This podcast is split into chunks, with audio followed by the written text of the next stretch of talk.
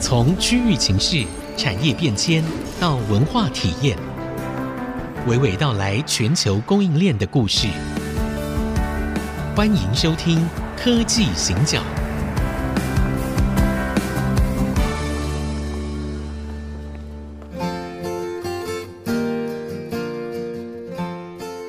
这里是 IC 之音主客广播 FM 九七点五，欢迎收听《科技行脚》。我是电子时报的社长黄清勇。我是人工智慧科技基金会执行长温怡玲，我好像第一次这么完整自我介绍哦，你应该这样自我介绍。哎，对，因为我们基金会名称很长，嗯，对，所以我每次讲完都有一口气喘不上来的感觉。好，大家都觉得说，哎，你人工智慧基金会，你为什么都来主持节目？因为其实我是媒体出身的人，好，所以我常常觉得我的存在是一个很励志的故事。就媒体人呢，其实如果我们入选对，好，能力呢，有持续的在培养跟进步，其实我们是可以有非常多发挥的空间。我觉得上一集的节目最后啊，就是社长在谈到，就是我们很多年轻人可能我们选择是往应用面发展，但是呢，没有站在台湾其实现在既有的产业的优势上面。好，那呃，我想社长其实经常在外面会谈到关于年轻人的这个部分哦。那您怎么样看待说我们接下来到底要选择什么样的道路？对，那这个选择的时候，我们要考虑的会是什么点？其实我常讲课，我也常在大学里面讲课。那很多年轻人就会问我，哦，他说你怎么会有这样的人生？我说我的人生里面来不及参与了，啊，因为我实在太幸福了，太幸运了，哈。我开个玩笑哈，我就说我很像那个哈武侠小说里面那个掉落深谷的。男主角就不小心就吃了天山雪莲，然后就变得很强壮很厉害。然后有大猿猴来当你的好朋友的那一种，啊、是那边。然后我我觉得这个需要很多的运气哈。是我为什么这样讲呢？并不是说我什么了不起，而是因为我回来台湾那一年，个人电脑业真的要起飞，正好呢，政府要召集二十个年轻人做产业分析的工作，我又是被选为其中一个，然后我就做产业分析，看了台湾从 macro 宏观的角度去看台湾怎么长大。嗯，好。那因为我自己觉得做产业分析这个工作非常适合我的个性专长，很多的条件是，所以我就很坚持的走这一条路，一路走过来，一路看着台湾长大。哦，是我台湾也看我长大，是。然后我就看到，这样我已经工作三十六年了。这三十六年来，我只有两个工作，就是在情报中心从最基层的研究员做到主任，是。然后呢，出来创业，创业就这一个工作，社长做到今天，是。好，已经二十四五年了。好，那其实这两个工作是同一个工作。为什么都在观察产业、写 文章、做报告、演讲、教书？一样一样的专业，一样的一样的专业哈。所以呢，我常讲哈，就是说，当我看到半导体业的朋友们哈，我我觉得有一点不舍。什么意思呢？为什么你进了台湾这么好的半导体公司，那你却动摇，很快的动摇，就说啊，做了一两年觉得不好玩，嗯，就就离开了，你没有坚持下去，什么意思呢？大家相信我，台湾的半导体业是世界级的教材，因为我们非常 unique，所以重点不是你个人做的是七纳米、五纳米、三纳米这种问题，而是你对于整个 macro 的环境到底有多少理解？你是属于这个行业里面，如果这个行业够强、够大、够 comprehensive，非常有内涵的，嗯，你怎么可能那么简单就让你了解？所以你从当中去找到很多创业的价值，创造新价值的方法，那是很大的乐趣。为什么呢？我就说我有机会到台积电、到联电、到很多不同的公司去讲课的时候，大家知道我是双向的，是什么意思呢？我也听课啊。哦，是听很多课。这大老板讲课的时候，我都很认真呢、啊。嗯，好，有一次我在张忠谋讲课的时候，在一个五星级饭店嘛，哈，然后大家都。正襟危坐在看张忠谋讲课，我就把我的座位前面的餐巾纸打开，我就做笔记，我写了一大张，满满的一大张。餐巾纸是很好的笔记纸，是是是，因为我不方便把笔电打开嘛。就晚上吃饭的时候，但我就很认真，因为觉得太有乐趣了。然后他讲的东西。因为对不起啊，我是真的有研究一下台积电，所以他们的经营策略，还有我的研究人员告诉我说，台积电七纳米的、五纳米的、三纳米的，每平方毫米有几颗电晶体，这种东西是研究员帮我做的，是，我不可能去研究这个事情，但我听得懂，我知道这个东西怎么去汇整，我就汇整我在双向的互动的过程当中，找出我对半导体的看法，这件事情是多美妙的一件事情，在其他的国家根本没有这种机会。嗯，那我我们为什么进了台积电、进了联电、进了联发科，然后我们就 complain complain，就觉得台湾半导体好苦哦？其实哪个行业不苦啊？是到地区那边也很苦哦。你这样会不会影响你们人资？我一点都不担心，我们流动率很低啊。为什么？因为有乐趣嘛。嗯嗯，是我们公司流动率可能只有三个 percent，这我们很低的，我们是蛮低的哈。为什么？我都每次告诉我的同仁说：“哎，我付钱让你学东西，你还 complain？” 啊，对，又可以学，又可以拿钱。那刚才回来讲，就是说我们在半导体业，我是建议大家不要 complain 这个事，而是说你去思考一下你的价值是什么。你如果在台积电、在联电、联发科这些公司工作一段时间以后，你觉得你学到东西，你想继续做，OK，go go ahead，继续做。是，如果你觉得利用台湾你对这个半导体业的理解，寻找新的工作机会，那机会还是很多。你可以去思考，因为它是台湾的核心产业，无可替代。是，现在全世界都在关注我们。好，那我现在问你嘛，我认识一批一九八零年出生的年轻人，我们将来还是年轻人，因为他毕竟比我们年轻很多嘛。他们这一批人呢？我就发现这批人很优秀，但是呢，他们把心思放在社群网络上面，Podcast 这些新的工具、平台、影音这些东西，但他们缺乏宏观的理解，去了解世界经济论坛在讲什么，ESG 的内容是什么。是，好，他们不去花心思去理解 macro 的东西。好，那我现在告诉你一件事情：我出生的那一年，台湾有四十一万六千个新生儿。但是我出生的那一年，台湾只有正好一千零九万人。我我真的查了一下资料，嗯，只有一千零九万人。一九八零年出生的时候啊，台湾 roughly 可能有两千万人，但是呢，那一年新生儿也是四十万。对，好，那去年台湾的新生儿不到十六万，但是我们有两千三百多万人，所以你开始想象一下，我们的人是在减少的。是，好，那我们现在开始告诉年轻人说，你们人比较少哦。嗯你们要把脑袋放在对的地方。好，这么提醒你一下：当大陆年轻人躺平的时候，台湾人要站起来，因为你机会来了。嗯、你为什么在睡觉呢？过去我们都觉得说，大环境里面我们有受到很多的限制。这个有时候很人少，市场小，哎，对。所以我我就常常跟同仁讲嘛，也有人问我，我说我才对不会去学大陆的今日头条、Now News 这些东西，我一点兴趣都没有。他有十四亿人，我玩不过他嘛？是市场规模完全不一样，完全不一样。那台湾呢？我们做 supply chain 啊，我们做供应链的东西啊，我们做，因为台湾是靠 B to C 发展起来的。露露，我跟你讲一个故事哈，正好两千年 Internet Bubble 的前两个月，是有一个人叫 John Hager，你知道这个人吗？他是 NetGain 网络商机这本书的作者，是他是 McKinsey 的董事，被 Business Week。美国商业周刊选为全世界二十五个对 Internet 最有影响力的二十五个人之一。是 Internet Bubble 的前两前两个月，他到台湾来。嗯哼。台湾 McKinsey 的总经理打电话给我，他说：“我想推荐一个人跟 Mr. Hager 吃一顿早饭，你有没有兴趣？”是。我就回答说：“你为什么不找张宏志？你为什么不找江丰年？新浪网那时候都比我们大。啊”是那个时候非常大。对啊，我我很诚恳的，我就跟他讲：“你为什么不找他们？”他说。他们的 business model 美国有，你的 business model 美国没有。哎，我说这句话很中听。我说哦，yes yes，owner，我就跟他吃饭。这一顿饭的时候，我就问他，我说，Mr. Hagen，你的书我看过了，写的很棒。你的基本的逻辑是，网络访客越多，网站的价值越高，跟几何级数一样。是，就是你我只要 invite visitors，更多的访客来访问你，你就有更高的价值。他我说。哎，Mr. Hager，我问你一个问题，我在台湾不敢问别人。他说什么问题？我说我有收钱呢。我说我真的一年可以收到大概一百万美金。那时候大概一年会员费可以收入一百万美金。他说你骗我，现在 Internet 不可能赚钱。我说我真的赚钱了。他说你怎么做的？我说 One step before，企业界需要资讯之前收他钱。我说我们是 B to B 的，是好，你做 B to C，没有人愿意付你钱。是那 B to B 哈，你如果非常 precisely 去精确的预测，好，我们跟印度的关系，我们跟韩国的关系，我们跟美国、跟德国的汽车的关系，等等等等。好，如果你预测的话，厂商愿意付钱的。第二个，你找到最好的方法，比如说我把汽车的资料画成九宫格，supply side、demand side 跟 platform 三乘三，我让你不用打字就可以找到资料。这个方法我有，是，那我就可以收你钱，这很合理的事情啊。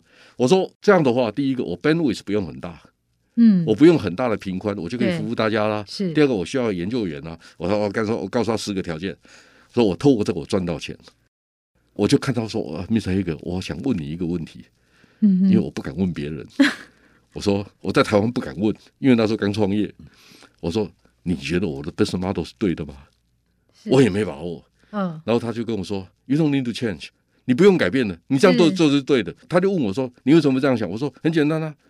美国的经济是 demand side 创造出来的，台湾的经济是 supply side 创造出来，这两个完全不一样。你倒着做就对了。Yeah, 是，这其实是就从你刚刚说的 macro 的角度下来看的时候，Yes. 其实是非常清晰的一件事。但是我们通常比较少，我们通常会专注在自己工作的那个细节 routine job 里面，其实很少会去看到一个比较大架构的这个布局。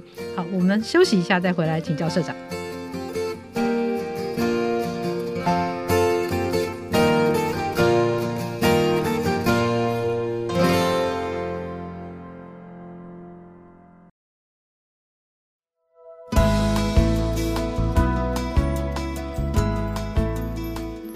回到科技行教，我是黄金勇，我是温怡玲。刚才在上一段的节目，跟社长谈到了一些关于我们对于年轻人的一些建议啊。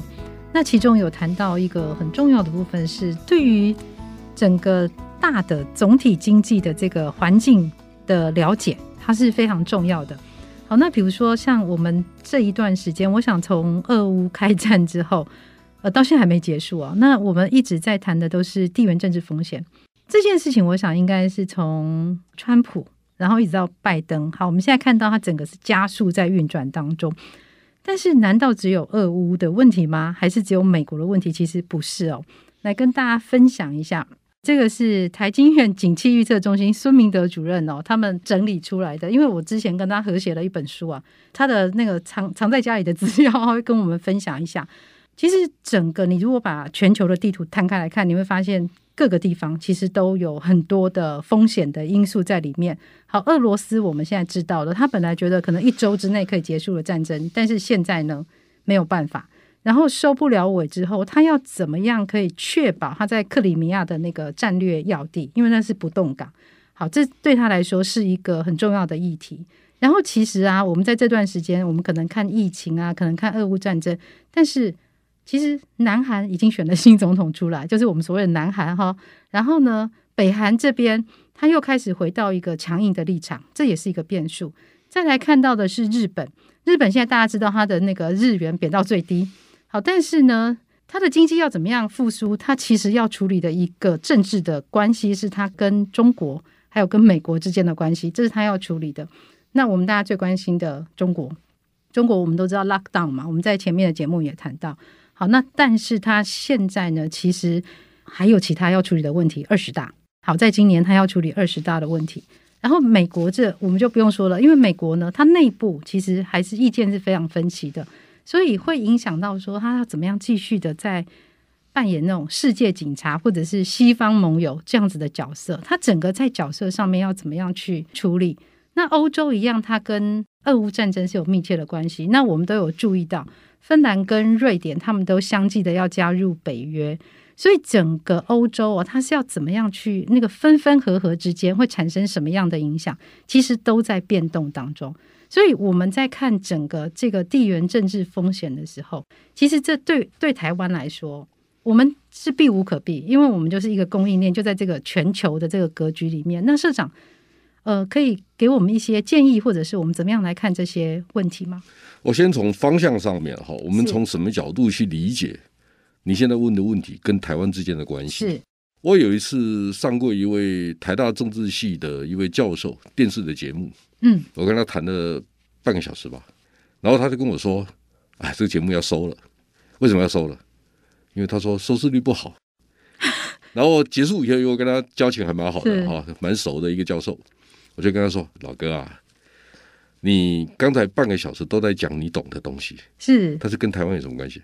对，好，对，所以我现在为什么这样回答你呢？是，就是说，我们台湾是一个开放性的社会，我们可以找到世界经济论坛的资料，我们可以找到美国的政策，我们可以知道说，哦，日币贬值到一百三十五块的时候，日本的中央银行可能会出手，或者是韩币升值贬值跟台湾的影响是什么？是这些资讯，这些资料基本上我们是公开可以拿得到，是，是没有太大的困难。对，现在很大的困难是我们的专家没有用台湾的角度去解读这些数据，这才是大问题。是，是然后呢，学校的老师最容易犯的错误就是展现他的专业能力，但是没有去谈台湾的听众或台湾的产业界或政府官员应该从什么角度去理解这个事情。这件事情到底跟我们有什么关系？这是最关键的问题。Yes, 因为我们是一个外贸国家，是好举例来讲，就是说为什么会出现长短料供应链的问题？最基本的问题，我们会发现说，经济可能最容易面对的问题，停滞性的通货膨胀，这个事情是已经很清楚了。共识。过去两三年当中，全世界挹注在疫情补贴的钱，大概是等于比美国的 GDP 多一点点。对，十七兆、十八兆美金，然后大家比赛印钞票。对，印钞票的背后啊，钱去了哪里？钱去了虚拟经济的公司。就你会发现，网络公司很赚钱。哇，他们的市值越来越高，对不对？两兆、三兆的比比皆是，对不对？几千亿美金的比比皆是。是。好，那问题来了，就供应链并没有得到最好的益处。嗯。所以市场的需求不存在，供应链出现了差池。这个时候，下一个问题一定从供应链先解决。为什么？你做得出来，市场上才会有需求，你去补贴才有用嘛。是。所以，那大家要不要想象一下，未来两三年可能是供应链制造业最好的两三年？嗯。你为什么不去想这个事情？这是第一个问题。第二个问题就是说，最近几天也许还会改变哈。就是我有看到韩币贬值速度比台币快，好。这几天，但就这也可能会再改变的哈。是。那我为什么问你这个事情呢？我们先不要管升值还是贬值的问题，而是说韩币贬值跟台币贬值这两个意义在哪里？有什么不同？我告诉各位，台湾跟韩国最大的差异，就台湾没有外债，只有外汇存底。是。韩国呢，外债跟外汇存底两个同时存在。它的外汇存底也有四千多亿美金，但是外债超过五千五百亿美金。其实韩国是这样，这个国家爱借钱，我听说，对他们的家庭也很喜欢借钱。哦，不止这样子，对，他的他借钱还两大块，一个是美元，一个是日币，所以他也很怕日币升值。哦，好，是，所以这个结构上的问题哈，就是说台币升值的时候，其实台湾人要知道，台币升值的时候赶快去买设备，因为我们的资金成本低。是，韩台币贬值的时候，赶快抢订单呀。所以我的问题是中央银行懂不懂？好，所以我们的企业界理不理解？韩币贬值的时候，通常这个国家竞争力在衰退，因为它一贬值，它要还的美金就越多了。是，所以韩韩国不喜欢贬值，韩国是不得已才贬值，因为它要出口啊。对，它一样要出口，所以它跟我们的结构不一样，嗯、所以。我们以前有很多企业家为了短期的利益，都认为韩币贬值，我们要跟着贬值，不然我们抢不到订单。那我们现在应该是反向思考：韩币贬值的时候，台币升值，赶快买设备，然后下半年我们贬的比他还多，你就一定可以抢的比他多。哦，就方法上面一定是这样子吧？假设你可以操纵的话，哈，所以这是我们对总体经济的理解。是最后一个就是说，全世界我为什么一开始提有跟你提到，就是说半导体的消费行为结构，它就是我们理解整个行业非常重要的基础跟依据。因为电脑产品可能占了百分之三十八，通信百分之三十四，这个结构不会有太大的改变。所以你就要知道每一个手机到底涨还是跌。好，伺服器涨还是跌？我们还可以拆分，哎，对，就这个部分呢，相信我，全世界最懂这个事情的人在台湾。是，就因为我们就是环境长大了，我们就是产业的 baby 嘛。嗯，所以我们不用学就知道了，这个就是我们的 DNA 嘛。所以这种事情呢，你到美国去找专家来解读吗？不可能的，因为我看那个美国写的报告都写错了，因为这个结构不对嘛。是校长哪哪一篇写错，告诉我们了。好，算了，因为。对，其实做顾问业有一个基本的 discipline，Yeah. 就不要随便批评你的竞争对手。但是就是我们在读的时候要小心，不是基本上你活得下来一定有优势，是，就你一定有你的 strength，嗯，你的优点，要不然你活不下来。是，好，因为差异化，你能够赚的比较多，是因为你被 respect，大家愿意用比较高的价钱去买你的服务，那你比较 unique，对，你必须有差异性，嗯、你必须有方法。你必须有 leverage 你自己本身的优势，才能做这个事情。嗯、好，回过头来，我自己学到的经验是这样。所以为什么跟你我要回答你的问题是说，全世界的世界经济论坛需不需要台湾的力量？蔡英文总统说了，他说 WHA 需要我们呢、啊。坦白讲哈，我认为 WEF 更需要我们。什么意思呢？是如果你同意半导体跟供应链不可或缺，半导体当然很多人谈了，我就先放放在一边。供应链有一天，我跟郭台铭跟刘安伟坐在一起，我说红海有多少员工？他们两个你看我，我看你，没有回答我。刘安伟第二天才打电话说一百三十万 哈，对，因为他不知道有几个人。但我跟他开玩笑，我就跟他讲说，哎，杨，你要知道哦。一百三十万个家庭，鸿海总是个名门正派的公司，对不对？你也不敢糊弄人家，你是规规矩矩、劳工法规照着配合。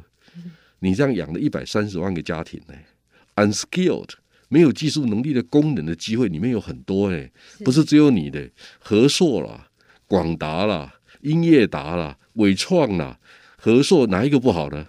我们对世界很有贡献呢。好，接下来你开始想象一下，新兴国家要发展电动车，要发展数据中心，要发展这些 A、B、C、D、E，不找台湾，他要找谁？所以，我们世界经济论坛需要我们，因为只有我们可以让新兴国家更快的发展，而且降低它的经营风险跟产业的管理的风险。这台湾人最有经验，全世界谁做得到？我们的成功经验其实是摆在眼前。是这个，我们要去搞一个科技农耕队。学习半个世纪以前的农耕队，我们去协助别人建立工业体系，这件事情我们非常合适。是好，所以我们刚刚其实从大局观、年轻人的大局观，然后我们谈到 WF 其实需要台湾，因为台湾有一些成功的经验，而且它是非常独特的，对于其他的世界各国是可以有贡献的。好，那我们呢，节目到这边，今天先告一个段落，我们下次继续要来谈关于 WEF。为什么需要台湾的问题？谢谢，谢谢。